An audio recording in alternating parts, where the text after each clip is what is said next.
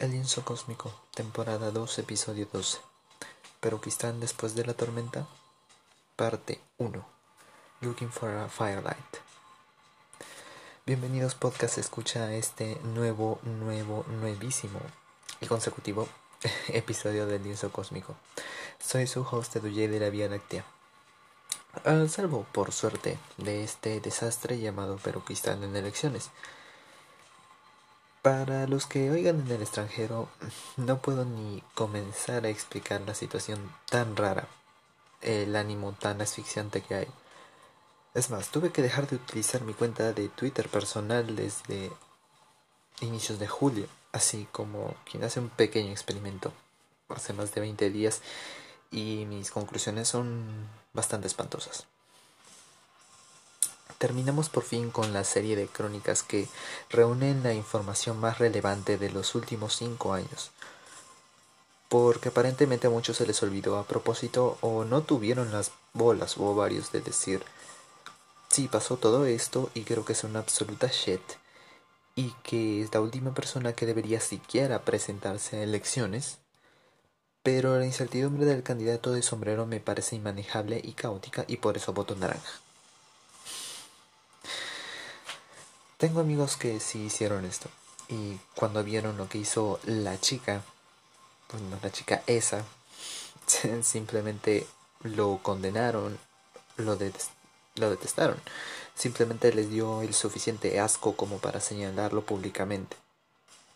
Em, porque, bueno, hacer lo que acabo de describir es una demostración de lo que significa ser ciudadano y sobre todo democrático. Pero no, no voy a adelantar más, porque este episodio va dirigido a todos los ciudadanos de Peruquistán, incluyendo los radicales.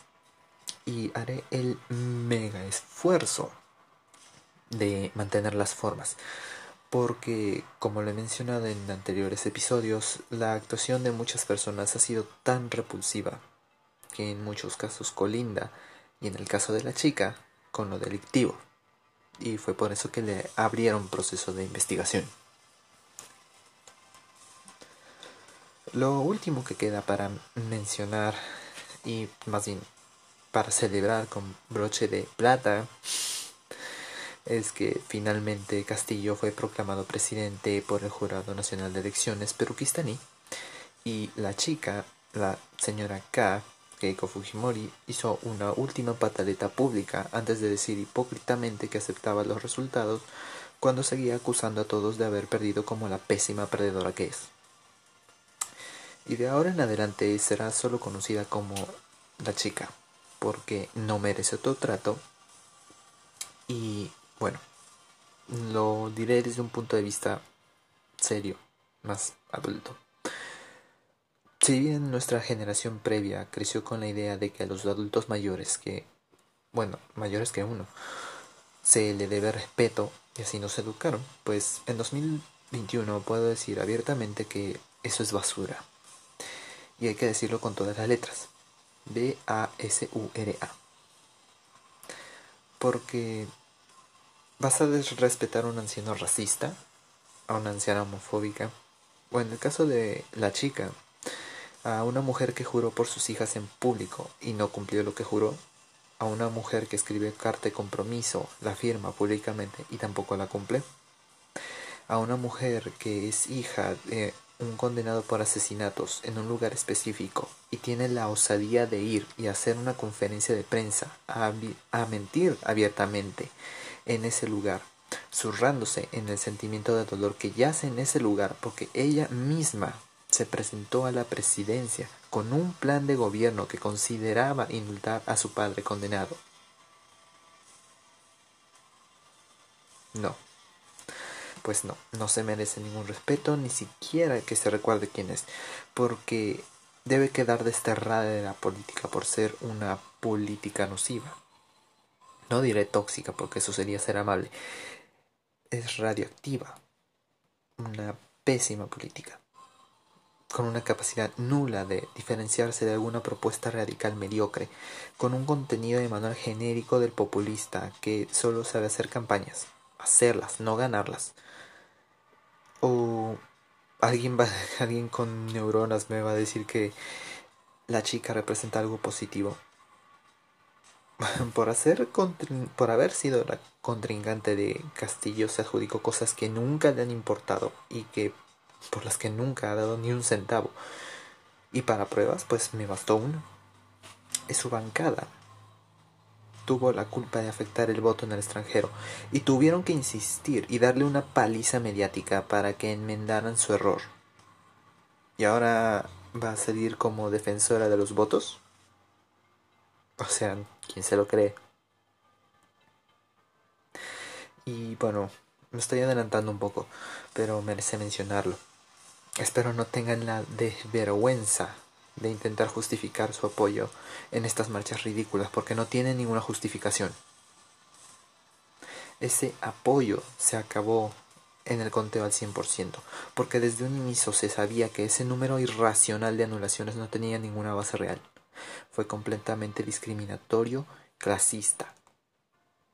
Públicamente no denunciarlo o señalarlo en este contexto es una completa vergüenza, además de muy poco democrático.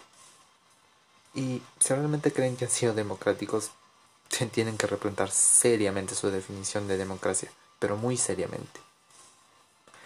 Lo que nos lleva al contenido del episodio. La pandemia, las elecciones, así como mi pequeño experimento, tiene una conclusión bastante directa. Quien dijo que la sociedad peruana estaba en pañales se equivocó y por mucho.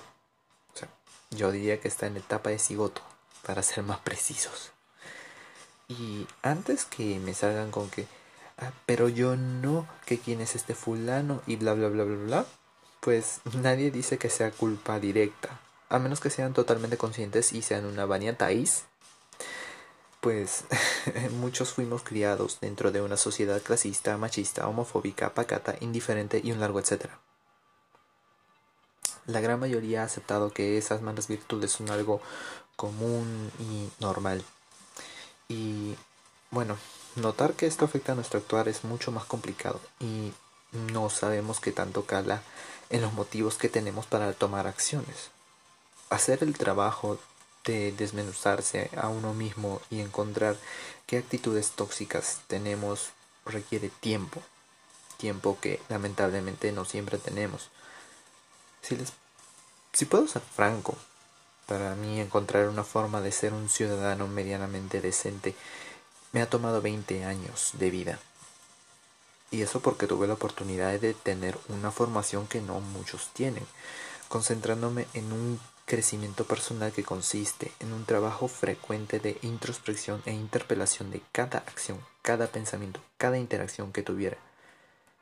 Y bueno, que soy terriblemente asocial. Así que tampoco es que estuviera motivado para participar en la sociedad. Sin saberlo, Tuve conceptos mentales aterrizados desde muy joven, como que el chauvinismo no tiene sentido. Por eso no me considero, no me considero un ciudadano de, de, de un país, sino más bien un ciudadano de mundo. No, tengo ninguna clase, más bien alguna clase de sentimiento nacionalista o algún acercamiento a ello. Otra, otro concepto que tenían claro es que el, el machismo existe. Y eso para mí a mis 5 años ya era bastante obvio. Así que, ¿cómo es que para personas de más de 50 no lo es? Sobre todo en estos años, 2021, ya debería ser muy claro.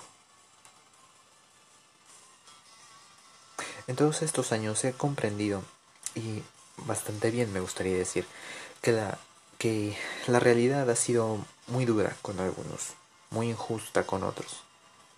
Y la verdad es que creo que no tendrían por qué aguantarse de todo el dolor que eso genera. Ah, pero nos crían para aguantarnos todo ello porque creen que eventualmente en algún punto hacerlo nos va a llevar alguna recompensa.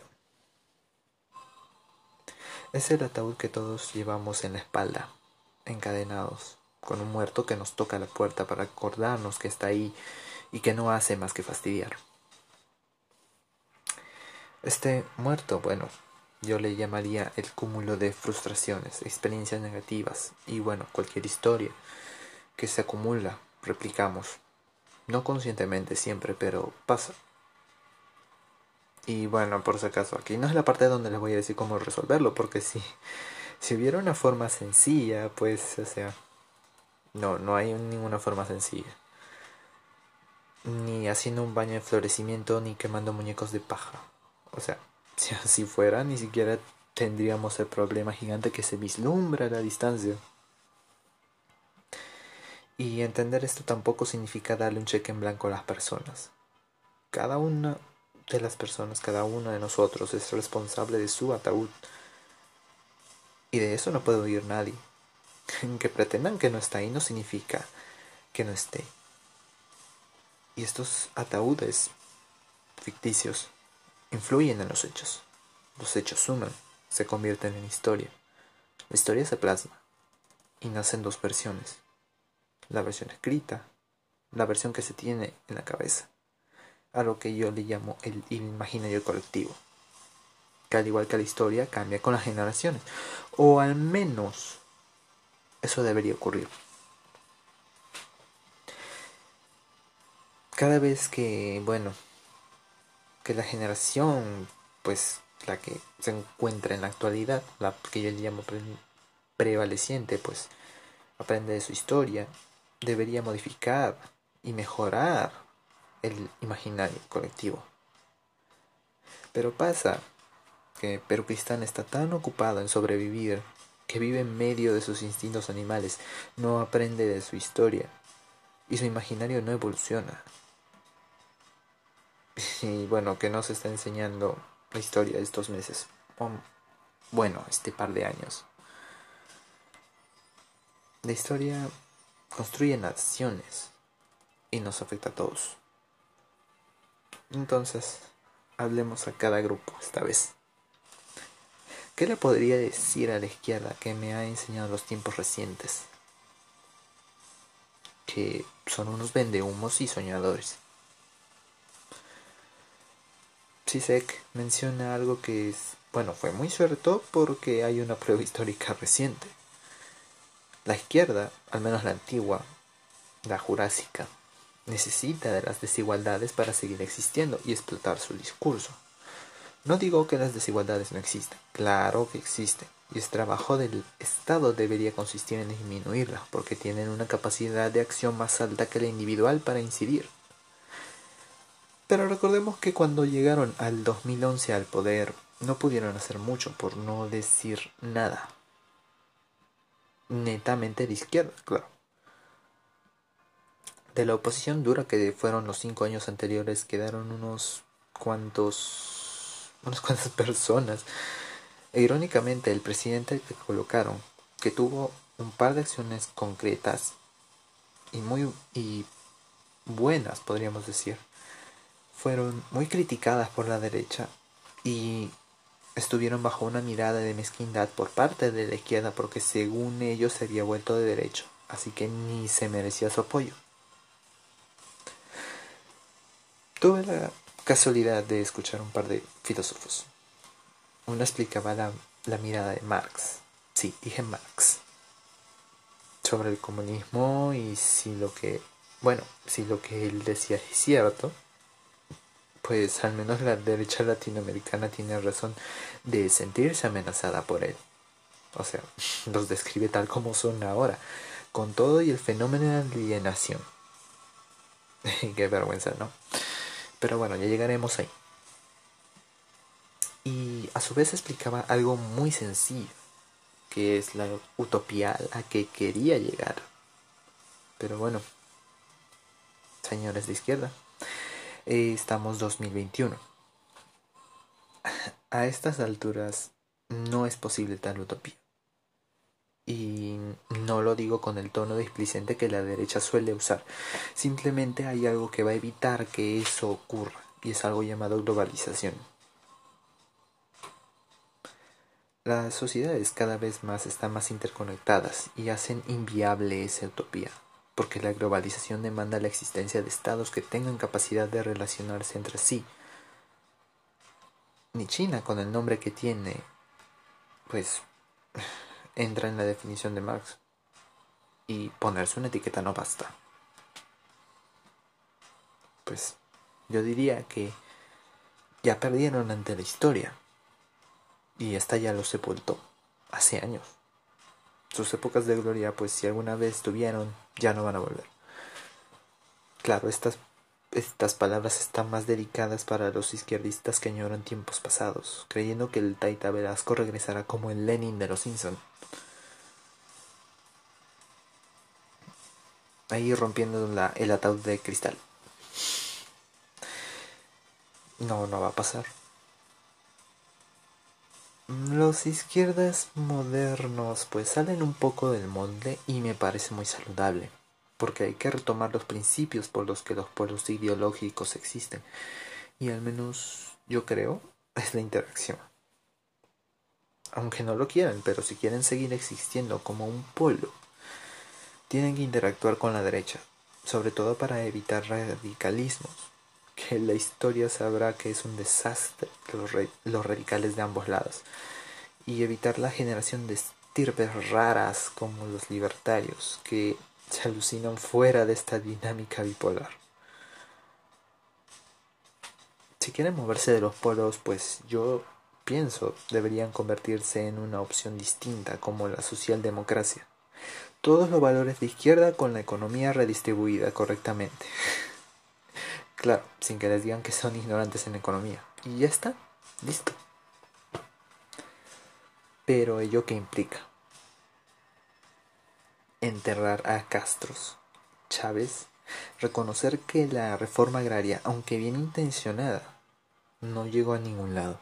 Y esas actitudes, más bien esas acciones, expropiar similares, a menos que sean legalmente con un propósito ya definido, que sabemos que existen esos casos y de esos no se discute.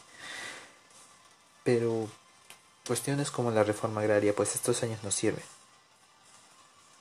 De buenas intenciones no se vive y lamentablemente muchos no vivieron por la historia que todos sabemos. Un papel no cambia nada si la sociedad no está dispuesta a cambiar y la, la Revolución Francesa ha demostrado que no importa aún que, bueno, más bien, aún forzando los cambios, por más justos que sean, habrá quien mantenga a sus muertos y se los van a querer echar sobre sus espaldas. ¿No serán ustedes los que piden ese cambio sobre ustedes mismos y están pidiendo gritos? ¿Qué le podría decir a la derecha sobre estos tiempos? Tengo una lista de insultos muy larga, pero creo que no, van, no me van a oír. De hecho, no creo que hayan oído a, a alguien más que a sí mismos por mucho tiempo. Si no me recuerdo, eso lo oí en una entrevista a alguien que eh, investigó a los Romero. Si a la izquierda le dije que estaba atrapada en su pasado, pues a la derecha le diré que no son nada distintos. Solo que a diferencia de la izquierda, la derecha sí tuvo más oportunidades para mejorar y simplemente no les ha dado la gana. Podían haber sido una derecha que tuviera la capacidad de encontrar ganancias como consecuencia de la mejora de las condiciones de trabajo y proyectarse a futuro. Pero decidieron decidieron ser una derecha que encontrara ganancias explotando a los trabajadores en el corto plazo. Por dar un ejemplo, pero bien justificado, y nadie de peruquista me va a decir que no es cierto, o bueno, a menos que quieren que hable de las historias detrás de de esos Place to Work que explotan a terceros para disminuirse su carga laboral. No creo que quieran que hable de eso, sí. Son una derecha... Bueno, la derecha... Bueno, no quiero señalar a nadie personalmente. Pero muchos saben quiénes son. Bueno, sí lo son. Lo siento. Son una derecha lamentable y patética. Y no solo lo digo yo, como para que piensen que, que yo hablo por hablar.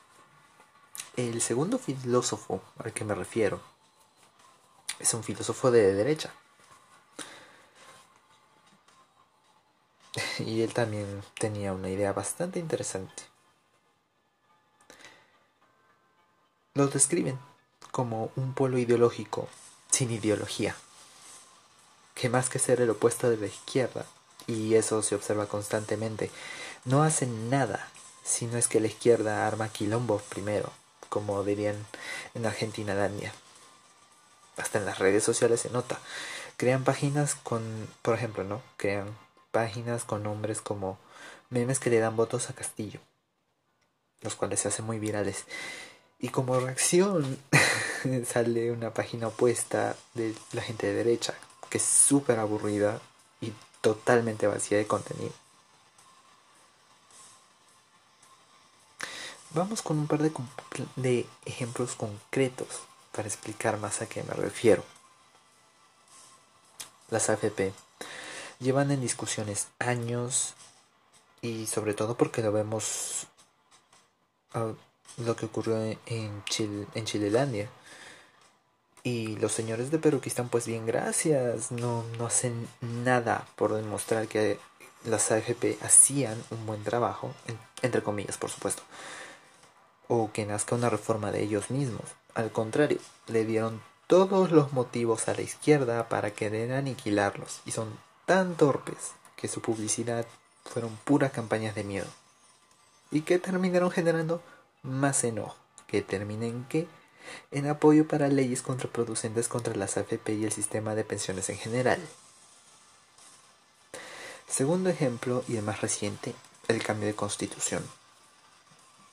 De nuevo, lo vieron en Chile hace un par de años y todavía, bueno, este año ya se está informando. Había campañas desde la izquierda y nuevamente la derecha cruzada de brazos sin ningún argumento más que el cuco comunista creyendo que van a pasar desapercibidos. Y miren a qué punto hemos llegado. El presidente que ingresa en unos días, bueno, más bien hoy día, que estoy grabando este capítulo, pues va a mover cielo y tierra para modificarla. Es la peor pesadilla de la derecha. Si nos fijamos en un caso específico, que es el que más le temen, que es el capítulo económico, por ejemplo. Era, era tan sencillo, pero tan sencillo decir algo como, es cierto, no se ha respetado lo que dice la Constitución y otros, porque o sea, ellos nunca aceptarían que estaban involucrados, otros han abusado y creado un sistema mercantilista que es injusto y por ello presentamos estas propuestas para aliviar en algo la situación. Simple. Con una lavada de cara que encima salen ganando. Pero no. No. Mienten descaradamente diciendo que todos estos años el modelo funciona y que nos ha hecho crecer. Para que se desplome menos de un año. Bien robusto su modelo, ¿verdad? Robustísimo. Y voy a seguir con este rant porque se lo merece. Porque era su trabajo demostrar que tenían un proyecto viable, sólido, que tenía visión, que iba a llegar a buen puerto. Podían ser el padre de Ricky Ricón y, y jugaron al villano de la película. ¿Y qué tan ridículos pueden ser? Ah, pues no les gusta lo que le digo, pues qué pena. Pero eso no va a cambiar nada de lo que digo. Porque, como dice Monique Hart, los hechos son los hechos. Y estos hechos son repulsivos. Sobre todo los últimos. Ahora que ya tuvieron las bolas para, aunque en realidad fue la desesperación, de quitarse la careta y demostrar lo fascista que pueden llegar a ser solo porque el gerente no les respondió cuando ustedes querían, cosa a la que están tan acostumbrados, pues se aguantan. Porque para eso presentaron a los candidatos tan adefesieros. Para eso han quedado como unos pobres imbéciles peones de Keiko. ¡Qué vergüenza! La gente con las mejores oportunidades, la mejor educación, nadie queda expuesta como lo que piensan que es la gente de izquierda, como unos pobres borregos que no oyen razones ni entienden de lógica, encima con una convicción muy pobre con la democracia. Ni intente defenderse que das más vergüenza. Les llamo, yo les llamo histéricos porque están alterados. Sus pensamientos no siguen un proceso lógico. Son capaces de decir que Castillo desmiente si él dice que 2 más 2 es 4. A ese nivel de histeria han llegado. Y lo peor es que son tan predecibles. ¿Quieren saber qué tan predecibles y tan manipulables son? Aquí algunos ejemplos. Sobre todo uno que ya justo pasó hace un par de días. El Partido Morado, les digo desde ya, va a votar a favor de varias cosas que proponga Perú Libre. Y la derecha se va a poner histérica por eso. Van a decir pestes contra el Partido Morado. Mientras los congresistas de derecha no van a leer nada de lo que proponen. Cerrón el corrupto va a pasearse por todos lados hablando cualquier estupidez. Y claro, con el comercio metiendo cizaña pues van a seguir de histérica la derecha, prestándole atención, mientras Castillo se le ocurra algo por cuenta propia y le va a meter el gol por la guacha. Es que bastó que Castillo dijera que Velarde se queda en el BCR para bajarle la llanta a la ultraderecha y eso no le costó nada. Y hablando de eso, ¿cómo así luego tuvieron la osadía de chantajear a Velarde al causar nuevamente el incremento del precio del dólar, luego que él dijo que se iba a pensar o sea, es bajo. Pero bueno, bajo ya han caído hace meses. Y podría decir más cosas sobre el pésimo comportamiento de la derecha, su completa inutilidad para contener a Keiko sus y sus arrebatos de niña berrinchuda. Pero bueno, voy a hacer un alto para que no piensen que los detesto, no los detesto personalmente. No quiero que piensen eso. Odio la pésima actitud política, eso sí. Entonces hablaré de lo que comentaba este filósofo de derecha, con el que tengo muchos desacuerdos, pero el señor tenía algo en claro. Los polos deben conversar porque para eso están. No están para actuar a solas ni para generar disturbios sin fundamento. Tienen que conversar con la izquierda porque también son parte del Estado. Y más bien, eso va para los caberos y las tudelas. Porque los ancianos de derecha recalcitrantes se van a morir con su odio a la izquierda por perder sus chakras a manos de Velasco. La derecha tiene que sentarse a conversar con la izquierda. Y solo acabo de mencionar dos grupos, pero resulta que hay uno más. Este grupo sea ese que probablemente reúna más gente, pero no pueden autodeterminarse, porque, bueno, yo creía que esa, esa era una debilidad hasta hace poco. Resulta que más bien se trata de una característica histórica inevitable por las circunstancias y el sistema bajo el que vivimos. Estoy hablando del centro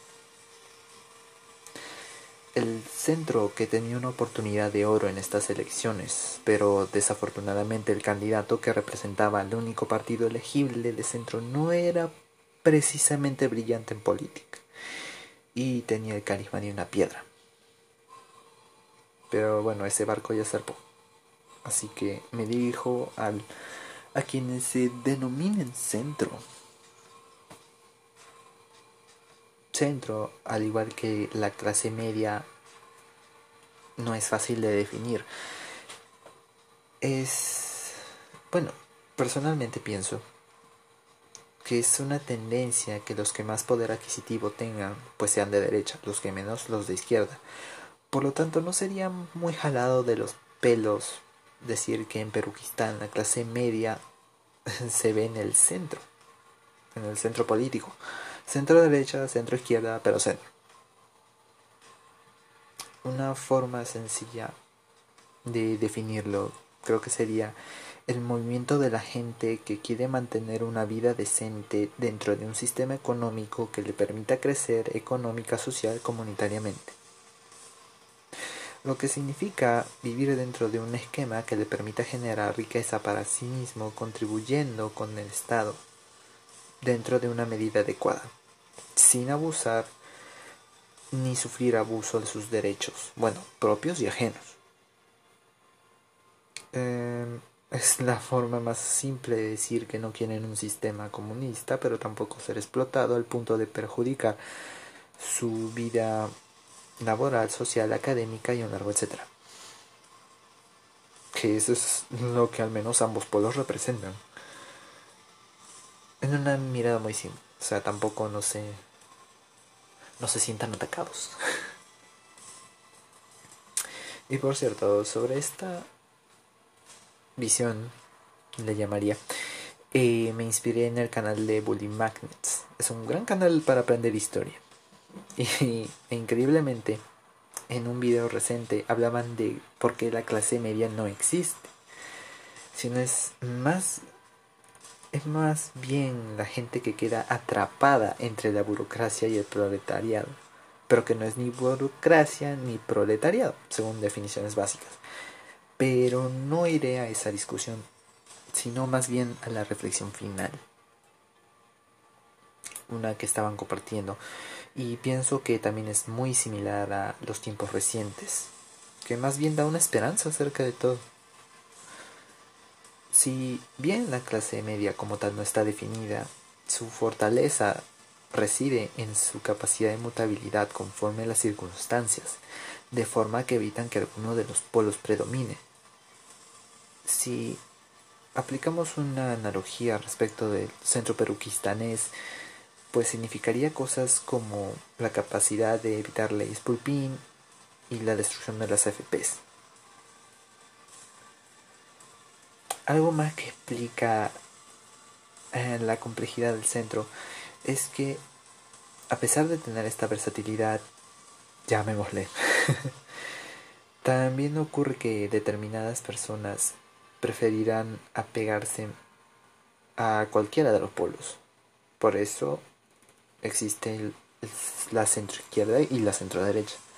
Pero no implica que sean parte del polo, sino que tienen algo de afinidad con el polo. ¿Pudiera ser negativo? Hasta cierto aspecto sí.